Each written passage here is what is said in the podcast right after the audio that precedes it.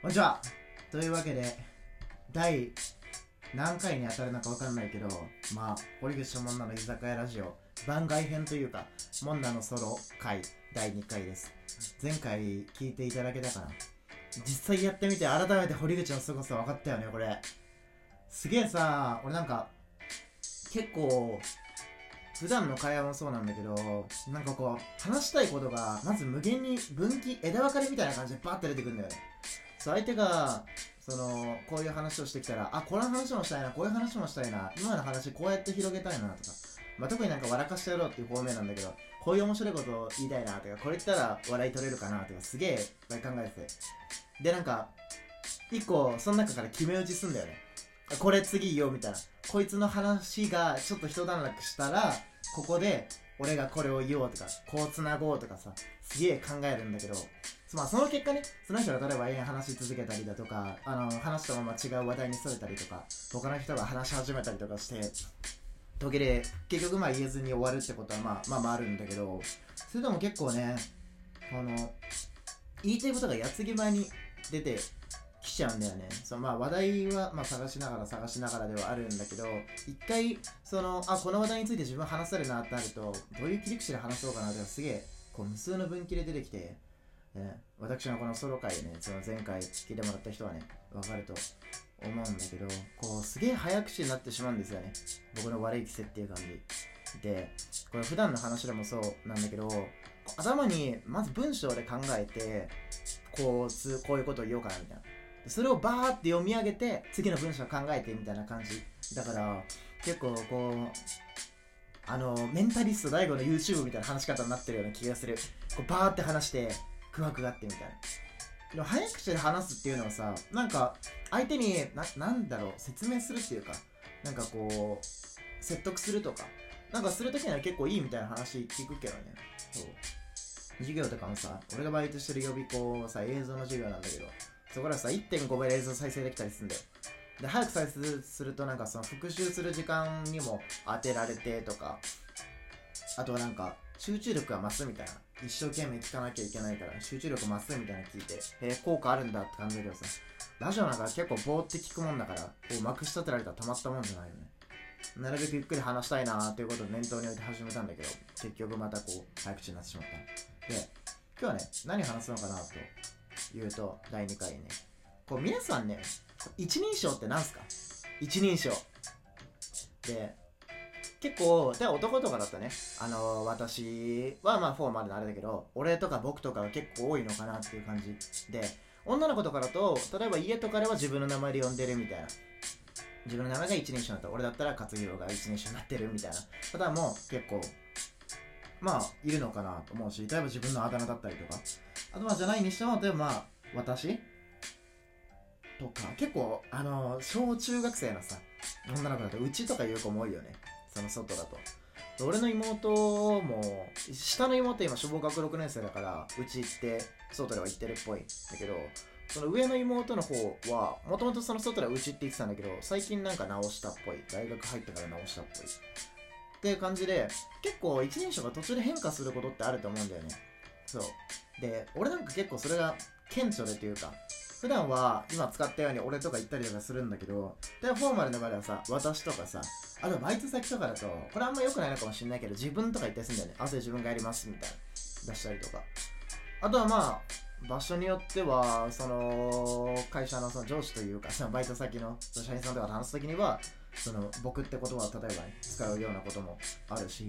で結構俺ふざけてね一人称すごいよく変えるんだよ拙者とかね。で、拙者厳密に言うと一人称じゃないらしいけど。あ、拙者か？うん？それがしか。どっちか確か厳密に言うと一人称じゃないんだけど。とか、あふざけてなんか、あてしって言ったりだね。あたしって言ったりだとか。そう、結構いろんな感じで一人称変えていてというか、使い分けていてというか。それなんで変わるようになったかというと俺結構いろんな作品の影響を受けやすくて例えばめっちゃ好きなさちっちゃい頃の話だよ小学生の頃とかアニメ見たりとか漫画読んだりとかしてあこのキャラ好きだなってなるとそのキャラのね口調真似したりとかしてたんだよね今思うと結構可愛いな当時の自分って感じなんだけど。その時の影響でいろんな喋り方とかいろんな口調とかいろんな一人称とか使うのがすごく好きでその影響が残っていていまだに結構ねふとしただけに変な一人称使ったりとかするんだよであんまり突っ込まれないんだけどお前なんか一人称おかしくねとかそんな2つだけ突っ込まれない。これは周りの人が理解のある人たちなのかそれとも気づいていないのかそれとも発言内容の方が変すぎて一人称ごときに気を取られないのか。どれかわかんないけど。みんなって一人称変わったりした？この成長過程。でいろんなね一人称使うと面白いですよやっぱり。まあ私に統一するのが多分フォーマルな場ではベターというかねこれから社会人になる上ではいいのかなと思うんだけど。で本当はその一人称一覧みたいなやつをさ調べてこうルーレットに設定してたよ。ルーレットでバーンって止まった一人称であのこの回お送りしようかなとか次の回お送りしようかなっていう企画をちょっと軽く思いついたんだけどでも調べたらどうも日本人の一人称は世界でもトップと言われてるぐらいに多いらしい。ウィキペディアで見たらあまりにも個人的な一人称とかそのオリジナリオリジナリティのあるやつというか。オリジナルのやつが使ってる人が多すぎて全容全然把握できないとかなってて。そう。まあでも確かに昔から太古の昔から現代に至るまで一人称ってすごく幅広くない？海外だとさまあもしかしたら自分の名前とか使ってる人もいるのかもしんないけどさ大体いくつかに集約するじゃんね。っていうか愛じゃね？愛しかないのでは？一人称って。そう考えるとさ確かにまあ男女ともに複数ぐらいの候補がパッと浮かぶだけでかなり多い方なのかな。全然中身のないような話。すごいふわっとした話になっちゃってるけど。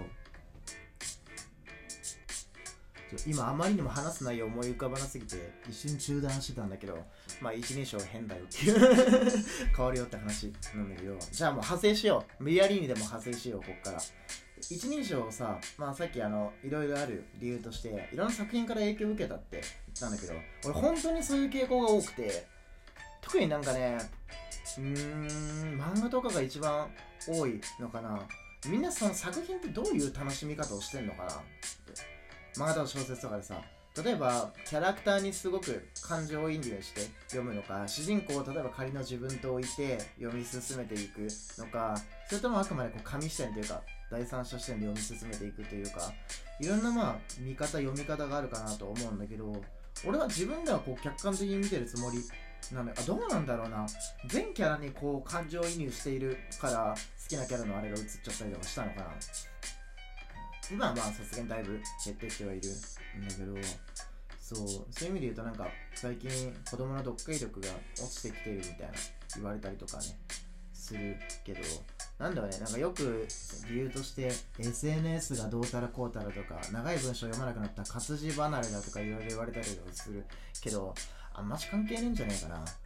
逆にさ Twitter とかの台頭で例えば Twitter だとさ百何十字とかにまとめなきゃいけないとかさ制限があるわけじゃん。でも自分の言いたいことをその綺麗にまとめられるようにその簡潔にその主題を据えてまとめられるように進化する人類と中身のない方に進んじゃう人類って多分分岐すると思うんだよね。これから。それになんか甘んじてというかその制限によってそのそもそも文章を構築するということができなくなる人とその上達する人と分かれると思うんだよね。だから結局はツールというものはその自分のどうしたいこうしたいとかいうのに関わらず勝手に進歩していくものでそれに対するアプローチの仕方かなと思うからだからそうだね。でも例えば俺現代文とかでさ現代文を難しいと思ったことは人生で一度もないんよ。文章を読んで答えるだけじゃない。まあ合ってる間違ってるやつはもちろん多少あるけど。苦手だなと思ったことなくて。例えば普通に文章読めますとかさある程度の文章を書けますってなると結構なんかそれだけですごいねとかここめちゃめちゃ得意だよねとか言われたりとかして。でなんでなん？とか聞かれたりしてなんとなく理由としてちっちゃい頃やっぱ活字の本読んでたからかなとかさもっともらしいこと言ってたんだけど実はなんでだろうねなんでだろうね？って言ったらすごいなんか 強者ゆえの悩みみたいな 感じになっちゃうけど全然漫画ばっかり読んで育って多分まともな文章読める書けるって全然いると思うし本は好きだけど全然例えば現代文とかになってくると苦手って人もいると思うし何なんだろうね。その源泉というかきっかけというかそのちょっとずつさ例えばなんかすげえ本当にどんどん変な方向にそれてるけど将棋とかだとさ例えば最近の子供の方がめちゃめちゃ強いって言うじゃんね。その AI とかがどんどん進歩してその機械とできるようになってきたからその最適な打ち方みたいなやつがどんどんどんどん洗練されていってその結果その若い子たち、まあ、藤井君なんかすごいいい例だけどがめちゃめちゃもう今までのその旧世代の人たち以上にこう急成長を遂げるみたいな。だから、まあ、技術が進歩してるっていうことはそれに対するその活用法みたいなやつがある種確立されたら今まで以上にこう進歩した超人類みたいなやつが生まれると思うんだよ。そう。超人類って言ってたなんか SF っぽいけど。だから文章力だったりとか。そうだけどなんか最近の子供は低下してるとかね言われるような内容にしてもこれからそれの成長する源泉みたいな成長するトリガーみたいなこういう技術が今あってそれに対してこういうアプローチをするといいぞみたいなのが確立されてきたらむしろその文章力だったりとかそういう分野においてもこれからの子供たちの方がね我々旧世代の人類よりすごかったりするのかなっていうのをなんとなく考えたりとかしてる。こういうねよく身にもならないような話はね。考えるのが好きなんだよね。タイムスリップは可能かっていう話で今現在未来からタイムスリップしてきた人はいないから不可能だっていう説に対していやパラレルワールドがあるから可能だっていう説がその反証が反論として今有効なんだけどそう例えばその時間はこう最初から映画のフィルムみたいに決まっててそれをなぞってるだけなのかそれとも1秒1秒構築されてるのかみたいなことを最近は考えてた。これ最近の俺のトレンドなんだよね。みんなもねこうわけのわからんことに思いを伏せんのも楽しいぜ。あと一人称いろんなの使ってみてくれよなっていうことでそろそろ時間だな。身も身のない回だった